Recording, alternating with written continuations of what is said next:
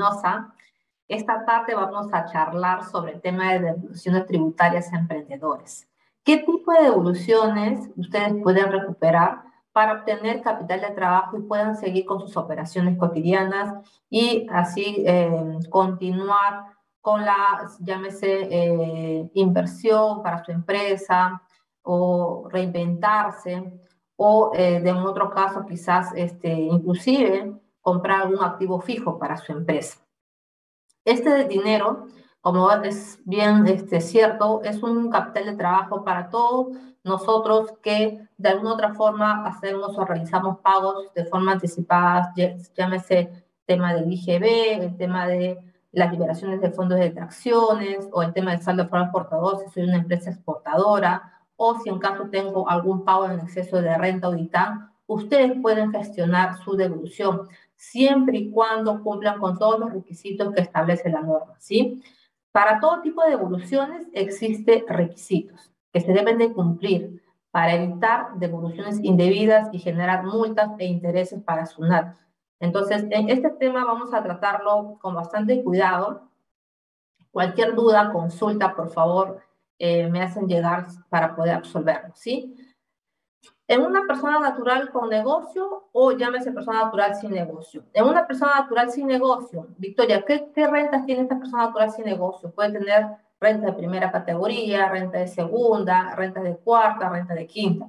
Para los amigos de forma, que trabajan de forma independiente o dependiente, llámese que se encuentran en planilla, bajo la renta de quinta categoría, o un trabajador independiente que emite recibos por honorario y está afecto a las rentas de cuarta categoría.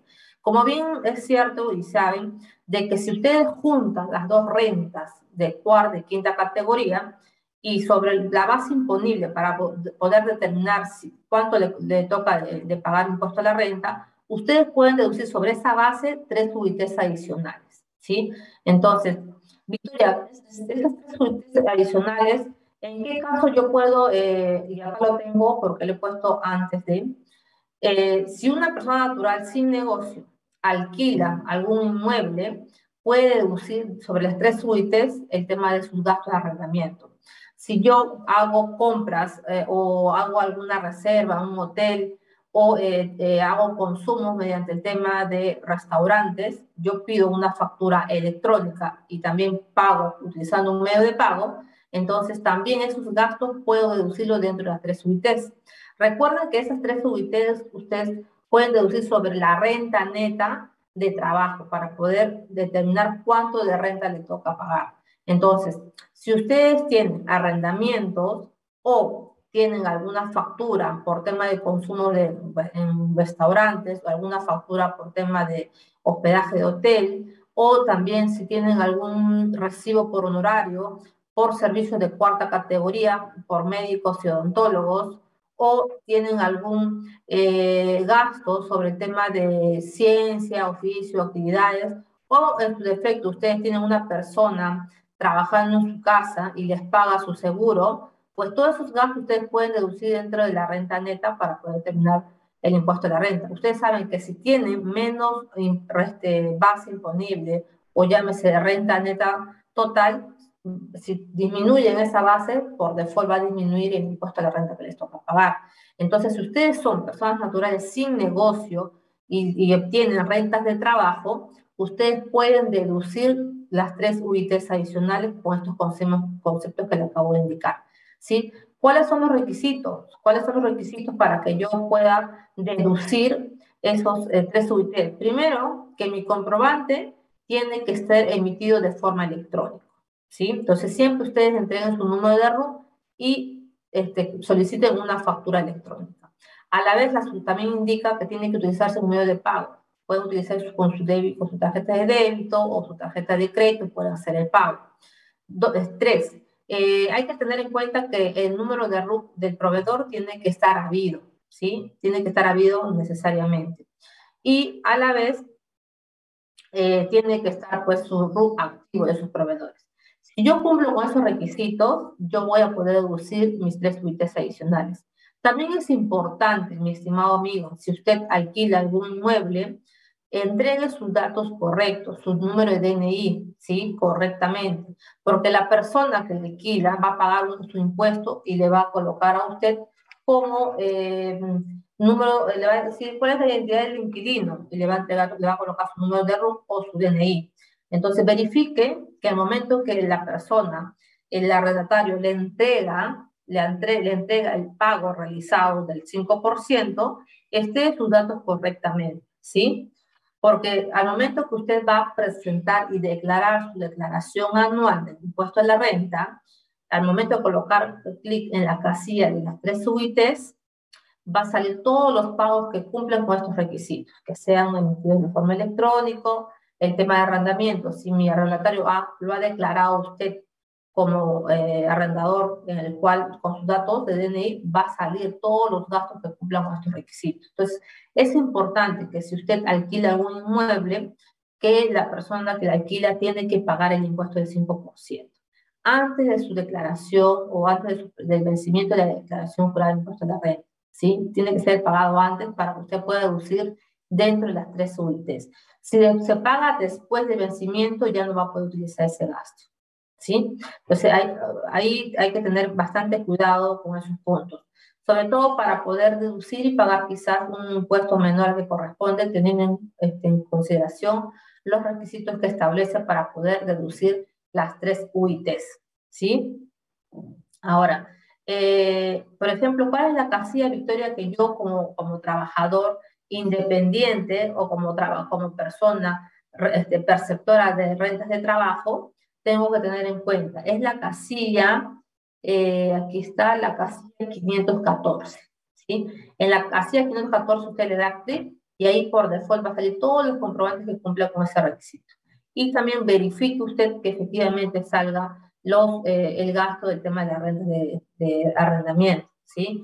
Hemos tenido algunos casos que personas han, han llenado de forma manual, han presentado su declaración, sin embargo, al verificar los pagos realizados por el, arrendador, verificamos que no calza, no conversa con el número de RUT. Por eso que SUNAT no le reconoce esas tres UITs adicionales. Entonces ahí hay que tener bastante cuidado con ello.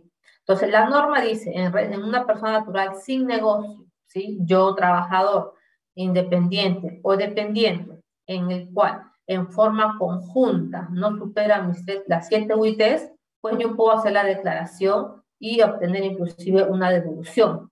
Ahora, ¿quiénes son los obligados a hacer la declaración anual de impuesto de renta? Persona natural sin negocio. Si determino un tributo a pagar, a favor de la ejercicio anterior, o en, en su defecto, al momento de la determinación me sale un impuesto a favor. Entonces, yo estoy obligado a esos tres supuestos de realizar la declaración anual. Eh, actualmente no están aplicando ninguna multa por la revelación este, de la declaración anual de periodos anteriores, están aplicando la discrecionalidad, ¿sí? De no aplicar multa de personas naturales.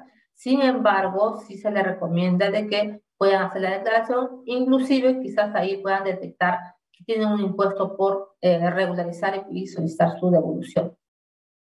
Entonces, eso es en personas naturales sin negocio, mis estimados amigos. Entonces, ahí hay que tener cuidado. Recomendación, si tú eres un trabajador independiente o dependiente y tienes todos estos gastos de arrendamiento, hoteles, restaurantes o por servicio de cuarta categoría o si realizas aportaciones de salud o también tienes servicios de guías de turismo o servicios de turismo de aventura, o también servicios de agencias de viaje y turismo, si tienen estos viajes, estos gastos, perdónenme, soliciten su factura, soliciten su factura electrónica, ¿sí? Y realicen el pago con su tarjeta de crédito, con su tarjeta de débito, cumplan con el tema de la bancarización que establece la norma. Entonces, una vez que ustedes solicitan, pueden ustedes disminuir su impuesto a la renta, a regularizar, e inclusive les puede salir una devolución. Entonces, eso es en personas naturales sin negocio, ¿sí? Ahora nos vamos a la persona natural con negocio o llámese persona jurídica. Si una persona natural con negocio, una persona jurídica, realiza actividades que se encuentran sujeto al sistema de tracción o que se encuentran sujeto a las percepciones, retenciones, o es un exportador, persona jurídica, exportador, o también a la vez tiene pagos en exceso de renta o de ITAM, puede gestionar su devolución, ¿sí? Es preciso señalar este informe, la 0185-2015 SUNAT, donde indica que existe el plazo de prescripción para la acción para solicitar la devolución y es cuatro años. Se inicia el cómputo desde el 1 de enero del año siguiente del nacimiento del crédito. Tienen cuatro años, estimados amigos, para que ustedes puedan gestionar su devolución. Si en caso ustedes no gestionan su devolución y o compensación, lo pierden. Ya no van a poder gestionar su devolución como tal y no van a poder utilizar su capital de trabajo. Entonces, es muy importante eh, de que eh, manejen este informe, la 0185-2015. Todo auditor o resolutor, resolutor, del área de devoluciones de SUNAT maneja este informe. Porque al momento que ustedes puedan pedir una devolución, así sea del 2013, 14 o 15, que se encuentra ya prescrito, les va a salir con este informe. Ya no hay forma de poder gestionar su devolución de, esos periodos anteriores, ¿sí? Entonces, manejen por favor este informe, la 0185-2015 SUNAT. A la fecha, al día de hoy, todas las devoluciones de octubre del 2016 hacia atrás ya se encuentran prescritos, ¿sí? Ya se encuentran prescritos. De noviembre de 2016 hacia adelante, todavía pueden gestionar su devolución, en este caso, percepciones, retenciones o saldo favor exportado. Entonces, es muy importante que ustedes puedan tener este, este, este plazo, tener conocimiento de este plazo para no perder el capital de trabajo, que es muy importante para su empresa. También hay que tener en cuenta en un tema de evolución cuáles son los libros o registros contables que me encuentro exigibles, ¿sí? Siempre cuando vamos a ver un tema de evolución, lo primero que vamos a ver es sus libros o registros contables. Si, si realmente según su, su, nivel de ingresos, qué libros eh, deben de llevar y si ya cuentan con, este, con la impresión de esos libros o en su defecto si se encuentran obligados a la presentación de sus libros electrónicos con la constancia de presentación. Porque antes de que ustedes pidan una devolución deben de contar con sus libros impresos o en su caso presentados si son electrónicos. Y hay que tener en cuenta, Victoria, si mis ingresos son menores de 300 UIT, ah, perfecto, exídeme tu registro de venta, tu registro de compra y tu libro diario formato simplificado. Victoria, no, mis, mis ingresos superan a los 300, pero son menores de 500 UIT. Perfecto, exídeme tu registro de venta, registro de compras, tu libro diario y tu libro mayor. Victoria, mira, mis ingresos son menores a 300 UIT. No tengo legalizado mi libro diario formato simplificado, pero sí tengo mi libro diario y mayor. ¿Puedo reemplazar? Sí.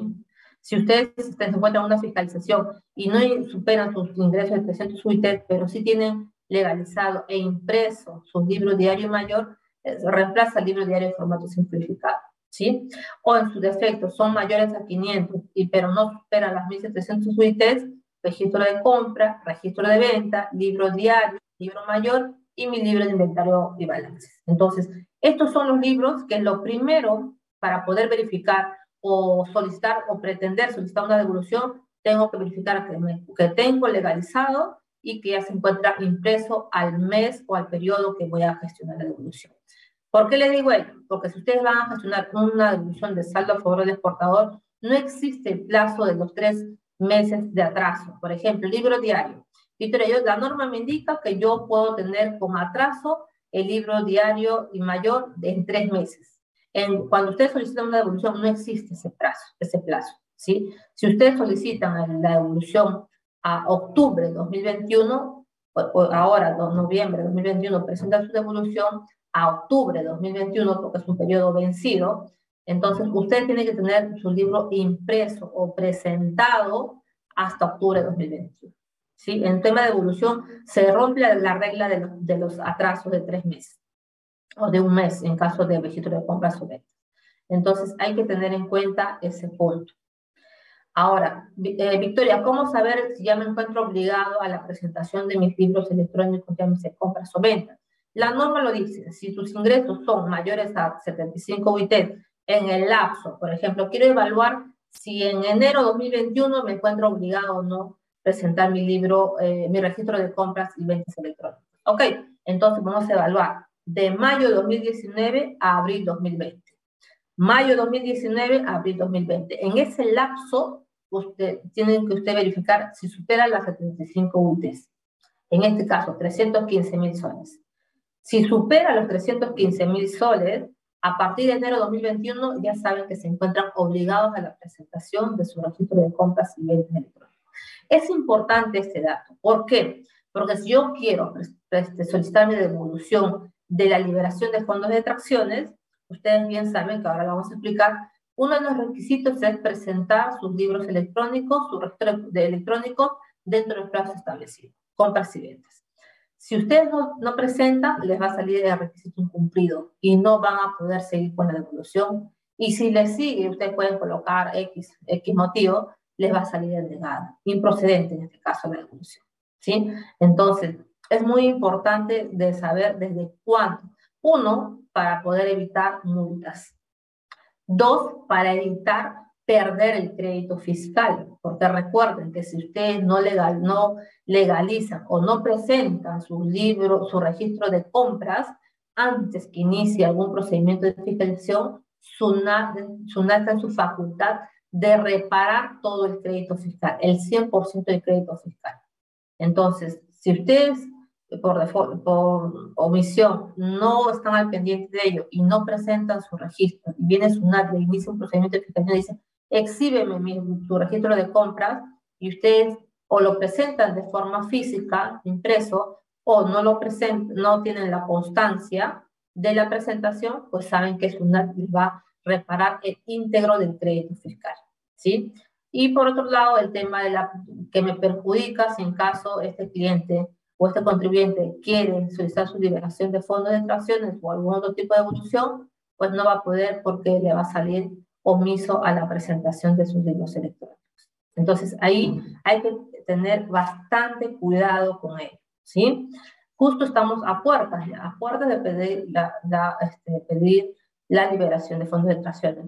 A este decreto legislativo me refiero cuando digo que ustedes pueden perder el 100% del crédito fiscal el decreto legislativo 1116, donde dice, con posterioridad a la vigencia del decreto legislativo 1116, la SUNAT requiere al contribuyente la exhibición y o presentación de su registro de compras respecto de periodos tributarios anteriores a la vigencia de dicho decreto y entiende que los comprobantes de pago y documentos a que se refiere del artículo 19 de la ley del IGB no han sido anotados en el registro, en el indicado registro, debe efectuar el reparo correspondiente y determinar la pérdida del crédito fiscal.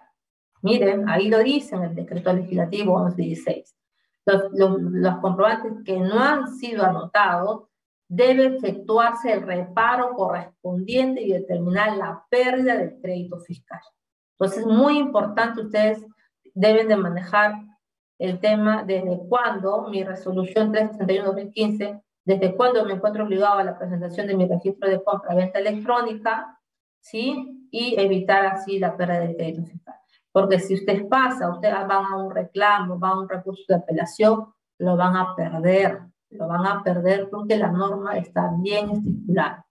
¿Sí? Ya hemos tenido muchos casos que SUNAT y el Tribunal Fiscal han mantenido su posición de la pérdida del crédito fiscal para las empresas o personas naturales con negocio que no han presentado su registro de compras en su debido momento o con anterioridad al inicio del procedimiento de fiscalización. ¿sí? Entonces hay que tener bastante cuidado con ello, mis estimados amigos, que la verdad que es una pena perder un crédito fiscal que se encuentra bien sustentado, operaciones reales, fehacientes, con toda la documentación, tengo mi medio de pago, mi constancia de tracción, mi guía de remisión, está todo el sustento, pero por falta de la anotación del comprobante y la presentación del registro de compras electrónico se pierde el crédito fiscal. ¿sí? Entonces hay que tener bastante cuidado. Eh, Jacqueline me pregunta, tenemos una empresa nueva del 2019, que el año 2020 tuvo pocas compras, pero recién este año tuvo ventas. En octubre su primera exportación. Ya puede pedir su, ya puede pedir su primera devolución pero no está obligado a presentar el PLE. ¿Cómo lo revisan? No, o sea, en el tema del saldo a favor, mi estimada Jacqueline, tú puedes tener tu libro físico. Lo que sí te recomiendo es que tengas tus libros que te encuentres obligados según tu nivel de ingreso. ¿Sí? Entonces, si tú este, es, no estás, eh, em, tienes, perdón, tus libros electrónicos, perdón, tus libros físicos, pero debidamente legalizados y anotado todas tus operaciones, en el momento que tú pidas tu devolución, te van a pedir, te van a hacer llegar un requerimiento de información. ¿Sí? Y te van a decir, exhibe tu registro de compras, tu registro de ventas, tu libro diario, tu libro mayor, exhíbeme tus dudas de exportación, exhíbeme todo tu comprobante físico, donde puedo verificar que el crédito fiscal que tú me estás solicitando se encuentra debidamente sustentado. ¿Sí? Entonces, y, tú lo exhibes y procede tu devolución. O sea, no necesariamente tienes que estar obligado a la presentación del registro de compra o venta electrónico para pedir la devolución del saldo a favor. No necesariamente. Tú puedes pedir tu devolución teniendo tus libros físicos. Si así, lo, este, según tus operaciones, te encuentres obligados, está bien, tú puedes gestionar tu devolución, ¿sí? Eh, en caso cuando tú te encuentres obligado al registro de compras o venta electrónicos, también te dicen el requerimiento, o también te dice, o en caso se encuentre obligado a la presentación de sus libros electrónicos, enviar la constancia de la presentación. Caso contrario, tienes que presentar de forma escaneada o en forma física tu registro de compras y ventas, ¿sí? Debidamente legalizado. Espero que te haya ayudado, mi estimada Jacqueline. Soledad me dice, cuando se solicita la liberación de detracciones, un requisito es presentación de compras y ventas, pero si se lleva libro físico, ¿cómo, procede este caso? Ahí bien claro lo dicen, ahí te lo vamos a ver, mi estimada, este, mi estimada Soledad, a tu petición, mi estimada Soledad. El tema de liberación de fondos de detracciones. O sea, tengo fondos de detracciones. Victoria, yo soy una, una empresa que presto servicio, y que mi cliente me retiene, me detrae, me sustrae el 12% y me deposita a mi cuenta del Banco de la Nación, que está mi nombre, ¿sí? Entonces ahí todos los clientes me van, me van detrayendo 12% y me depositan, me depositan. Entonces, ¿qué hacer con esta bolsa que se encuentra en el Banco de la Nación? Sirve para pagar tributos y multas, cualquier, cualquier tributo, ¿sí? O multas, fraccionamientos, y una vez que yo como contribuyente cumplo con eh, pagar todas mis obligaciones tributarias, SUNA me dice, puedes gestionar tu liberación de fondos de detracciones. ¿Y cuándo? ¿Cuándo puedo gestionar mi liberación de fondos de detracciones? Va a depender procedimiento general, procedimiento especial o si soy buen o agente de retención. Si soy buen contribuyente o agente de retención, puedo pedir los, los cinco primeros días hábiles de enero, marzo, mayo, julio, septiembre, noviembre, dejando un mes si, procedimiento especial, si mis compras y mis ventas se encuentran sujetas a la detracción, puede calzar y pedir dentro de los tres primeros días hábiles de cada quincena, dentro del procedimiento especial. Ojo, siempre y cuando mis ventas y mis compras se encuentran sujetas a detracción. Caso contrario, no cumplo con los dos requisitos anteriores, me voy al procedimiento general. Aquí está la mayoría, ¿sí? Entonces, los cinco primeros días hábiles del mes de enero, abril, julio y octubre. Ahora yo ya me estoy preparando para las solicitudes de enero, ¿sí? De enero. Entonces, nos vamos mentalizando para la presentación de enero.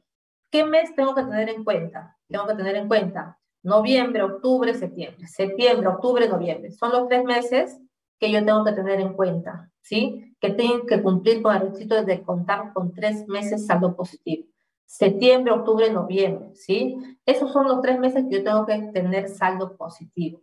Y el saldo que tengo a noviembre es el monto que manda y que me va, a, me, van a, me va a salir en mi resolución donde declara procedente. Entonces, yo puedo tener en septiembre 100 soles, octubre 1000 soles y en noviembre tengo 100 mil soles. ¿Cumplo con los requisitos de tener tres meses saldo positivo? Sí.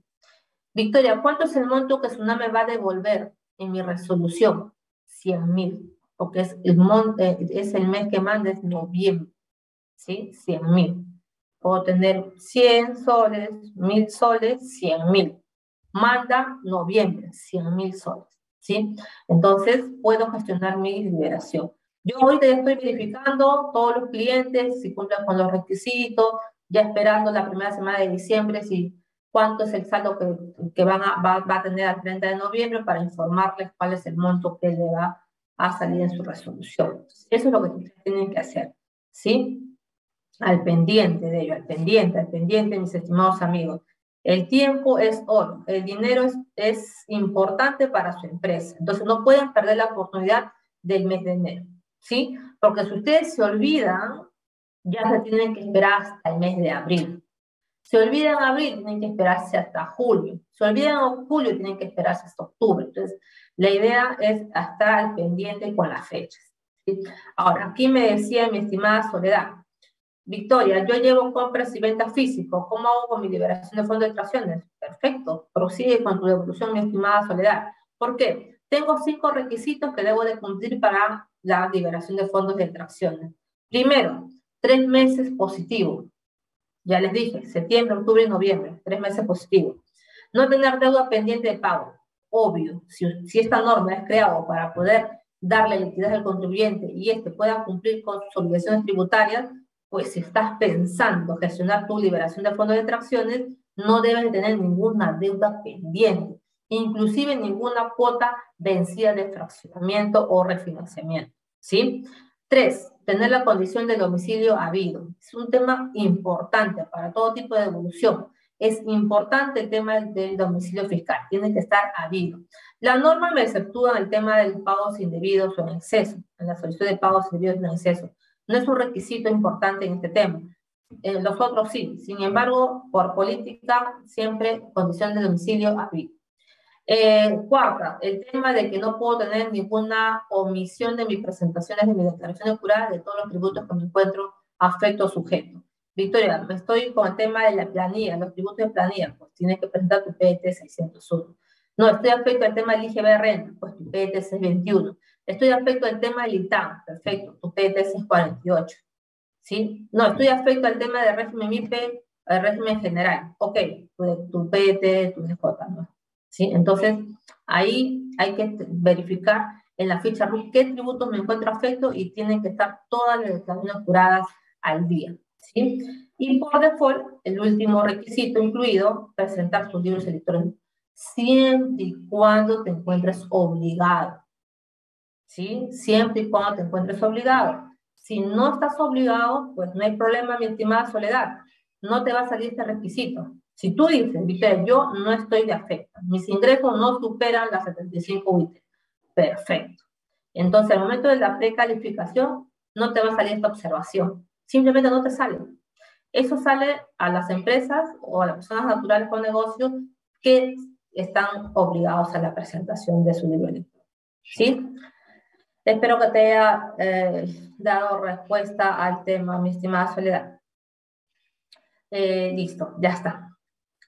Eh, Jacqueline me pregunta, y para solicitar el saldo a favor materia de beneficio me dicen que debo presentar primero el PDB.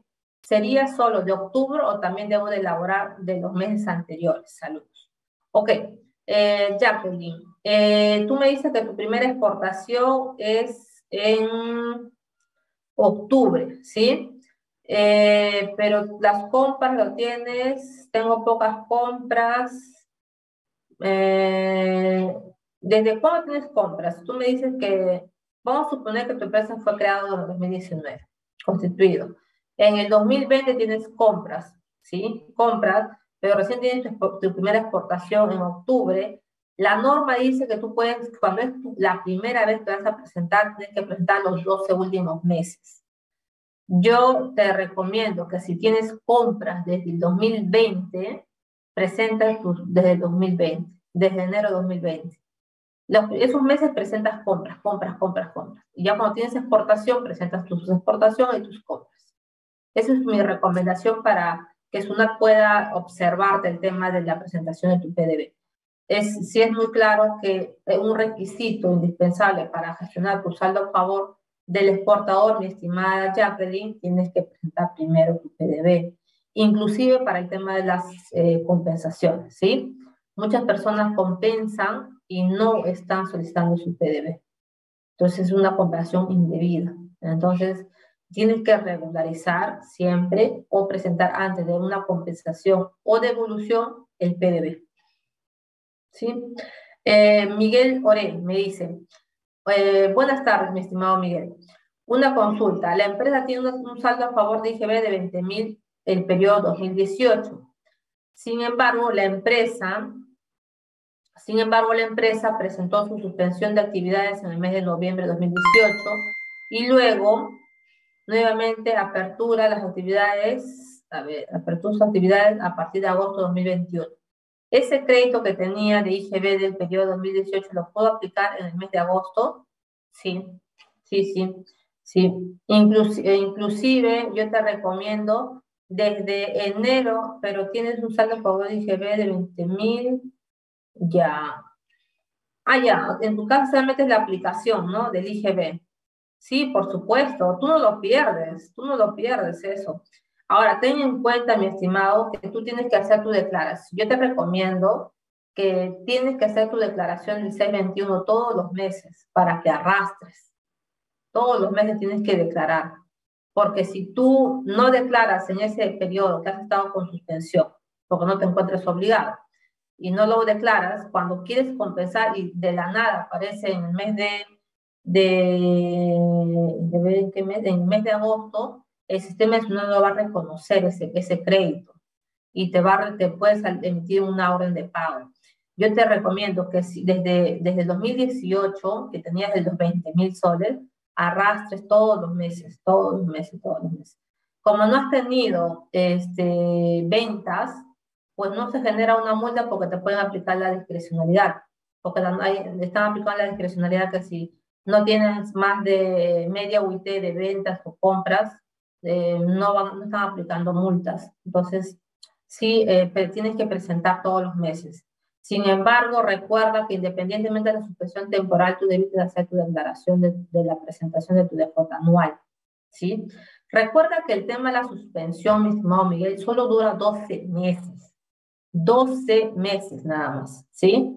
Entonces, cuentas de qué mes has dado suspensión, 12 meses. Desde ahí tú estabas obligado, independientemente que indique suspensión temporal, te encontrabas obligado a la presentación de tu PDT 21. Entonces, eh, ahí te ten en cuenta, pues, desde el 2018 hasta el 2021, posiblemente, no te digo que es tu caso, como está suspensión temporal, lo has dejado ahí y después de dos, tres años te estás dando cuenta o quieres reiniciar actividades. Y, pero recuerda que la suspensión solo dura 12 meses, a menos que tú cada año estado renovando tu suspensión temporal. Pero si ahora quieres aplicar ese ICGB, necesariamente deberías de arrastrar para que el sistema de SUNA lo pueda reconocer. Si no te puede llegar una orden de pago, vas a tener que aclarar que es un saldo del 2018 y directamente porque no estamos verificando los arrastres, ¿sí? Entonces ahí sí te recomiendo que regularices todos los meses. Eh, Valdivia, ¿qué tal? ¿Cómo estás, Valdivia? Me dice, ahora también es requisito estar puntual en los pagos para las detracciones, ya que no hay multa para ciertas empresas. Claro, eh, mi estimado eh, Valdivia, eh, la norma dice que tú no tienes que tener una deuda pendiente de pago. ¿sí? yo me refiero al hecho de que, o sea, sí, efectivamente, si tú vas a pedir tu devolución, tú debes estar este, en regla y debes pagar puntualmente todas tus obligaciones tributarias. ¿sí? Porque vamos a suponer que yo no pagué el impuesto de IGB de agosto de 200 soles, me olvidé de pagarlo y no tengo ni una orden de pago porque no todavía no me emite la orden de pago. Yo puedo presentar mi devolución y no me va a salir observada porque no tengo ni una orden de pago, pendiente de pago, sin una orden de pago, si no, no lo tengo, no tengo ningún valor. Entonces puede salir y que no tengo deuda, pero en el trance que me están evaluando puede emitirse la orden de pago y si tú no te das cuenta te puede salir improcedente por el requisito de incumplir de tener deuda pendiente. ¿sí? Entonces yo te recomiendo que verifiques y que todo, todos los tributos previamente los pagues, ¿sí? Eso es lo que te recomiendo, ¿sí?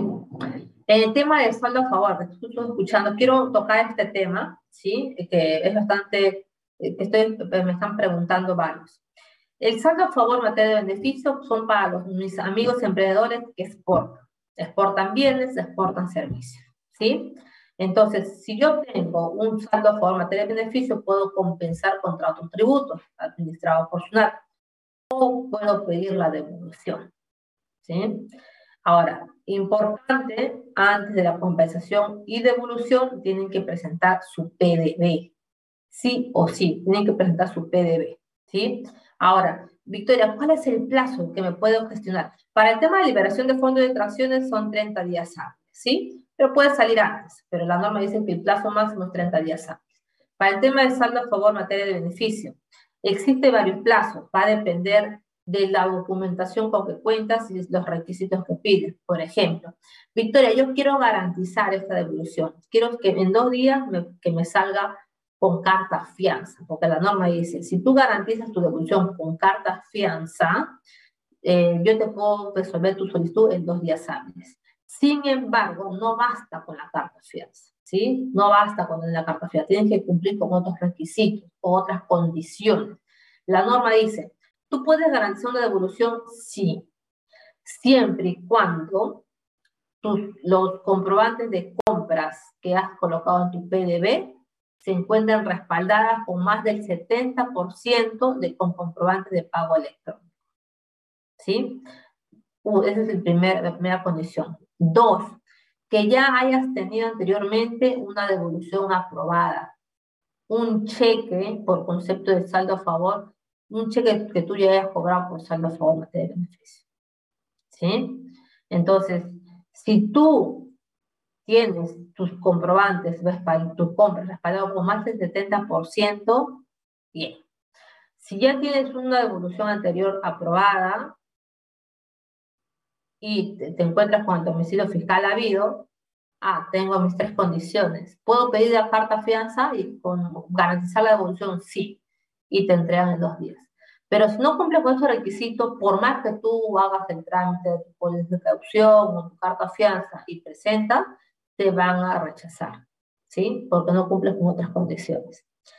Eso es dos días hábiles, siempre y cuando cumplas ello. Ahora, no, Victoria, ya. ¿Cuál es el otro plazo? 15 días hábiles. 15 días hábiles, siempre y cuando no se encuentre garantizada, pero sí están respaldadas con más del 70% y ya tengo devoluciones aprobadas anteriormente. ¿Su no te puede dar en 15 días hábiles? Sí. Hay que ver también el comportamiento del contribuyente, cómo es. ¿Sí? o en su defecto los 30 días hábiles. Es lo que demora SUNAT para devolverte la devolución. Pero Victoria, mi inició un procedimiento de fiscalización, seis meses. Seis meses, ¿sí? Ese es el plazo que SUNAT puede demorar para devolverte tu saldo a favor en materia de beneficio. Entonces, eh, ¿cuál es mi recomendación? Tienen que verificar bien lo que declaran en su PDB, en su PETS 21, ¿sí? Porque la SUNAT, ahora, cuando ve muchos errores que no calza con PDB, con el PETS 21 o con tu PLE, dice que del cálculo efectuado por el periodo de abril 2020 a diciembre 2020, en base a la información proporcionada por el contribuyente y la obtenida por los registros de SUNAT, se estableció la inexistencia del saldo a favor en materia de beneficio solicitado en devolución, según anexo adjunto forma parte de presente resolución de interés. Entonces, cuando una verifica que no cuadra con Aduanet, con, con el PDB, con el PTS21, con el PLE, simplemente rechaza, porque no puede verificar o determinar cuál es la información correcta y el solutor no puede verificar si realmente te corresponde o no el monto que está solicitando. Otro punto muy importante, la norma dice que si tú vas a pedir una devolución de saldo por materia de beneficio, tienes que tener eh, o poner a disposición de forma inmediata en tu domicilio fiscal toda la documentación y registros contables. Sí o sí. Antes de la pandemia, tú pedías la devolución y en cualquier momento iba a tu domicilio fiscal, te llevaba este requerimiento de información y te decía, exíbeme tu registro de compra, tu registro de ventas, tus libros, tus libros contables, tus comprobantes de compras debidamente sustentados con su bancalización, de tracción, guía de remisión, orden de compra, exígueme tus dudas de exportación, entre otros contratos y X. Si tú no le exhibías, automáticamente te denegaban la devolución de esa forma de beneficio. En este caso, que estamos en época de pandemia, mandan el requerimiento a tu buzón vía sol y te dan tres días para que tú puedas presentar el 100% de la información. Si tú no lo exhibes, automáticamente te niegan Por eso te digo que en tema de saldo a favor tienes que contar con todos tus libros al día, porque no te va a dar tiempo de poder imprimir cuando te dan tres días para que puedas exhibir. Puedes pedir la devolución Eh, otras veces puedes pedir, sí, puedes pedir cuantas veces quieras, ¿sí? Mientras que no prescriba, ¿sí? En este caso hay que tener en cuenta. Entonces, esto es el tema del saldo materia de beneficio. Eh, si tienen alguna consulta, me hacen llegar. Tenemos el tema de las percepciones. Para, yo, yo soy un cliente que mi proveedor es agente de percepción, me cobra 2% y este me entrega una constancia de percepción, que es un pago anticipado del IGB. Si en caso no tengo un IGB que me que corresponde pagar, se acumulan estas percepciones. ¿Puedo pedir la devolución? Sí, puedo pedir la devolución. Tiene que estar debidamente sustentado, siempre y cuando cumpla con los requisitos y que estén debidamente declarados en su PTC 21, ¿sí? Y en el arrastre. O sea, todo tiene que conversar, porque si no te van a denegar. Por ejemplo, acá tengo una resolución que te dice que se han verificado sus declaraciones juradas tributarias observándose errores en el arrastre del saldo a favor del IGB a partir de mayo de 2019, generando inconsistencia en la liquidación del saldo a favor del IGB y en consecuencia el tema de las percepciones. Por lo tanto, constituye una inconsistencia que no permite la evaluación favorable del caso, del negado. ¿Se dan cuenta? Y eso es por un tema de desorden o control eh, o una debida declaración. ¿sí? En la retención lo mismo. Tengo un cliente ¿sí? que es agente de retención y este me retiene el 3% y me emite una constancia de retención, de igual forma, es un pago anticipado de IGB. No, pero no tengo, tengo saldo por el IGB, puedes declarar y acumular. Si acumula tres meses, ustedes pueden gestionar su devolución de retenciones. Ahora, recuerden que el tema de la detracción, saldo a favor del exportador, percepciones y retenciones constituyen el tributo de IGB. Entonces, ese crédito fiscal de todos sus comprobantes de compras anotados por su registro de compras tiene que estar debidamente sustentado, debidamente sustentado. Comprobante de compra, guía de revisión, constancia de tracción, bancarización, orden de compra, entradas de almacén, contratos. O sea, tiene que tener todo el sustento de la operación, ¿sí? Para que SUNAT no les pueda observar el crédito fiscal. Por otro lado, estamos a puertas de la declaración anual del impuesto a la renta. El tema de la renta. Victoria, he generado renta este año. Eh, perdón, he, generado pérdida este año. No me toca pagar, no me corresponde pagar renta. Y todo este pago eh, que he hecho de pagos a cuenta del mes de marzo a diciembre, los tengo acumulados. ¿Qué hago? ¿Puedo pedir devolución? Sí. ¿Puedo compensar contra futuros pagos a cuenta? Sí. Entonces, ahí hay que evaluar si corresponde o no tema de evolución, hay que ver la necesidad del cliente, si eh, lo va a compensar o necesita liquidez, va a pedir la devolución, hay que ver el tema de la cantidad también que, del monto acumulado, todo ello hay que evaluar para ver si corresponde o no el tema de pedir la devolución o compensación, ¿sí?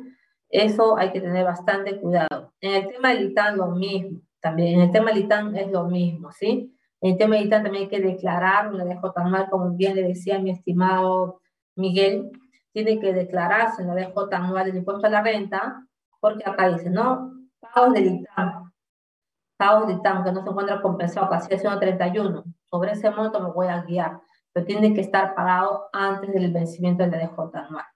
¿Sí? Requisito importante, si quiero pedir una devolución de renta, opción 1, tengo que colocar la opción 1 que es devolución.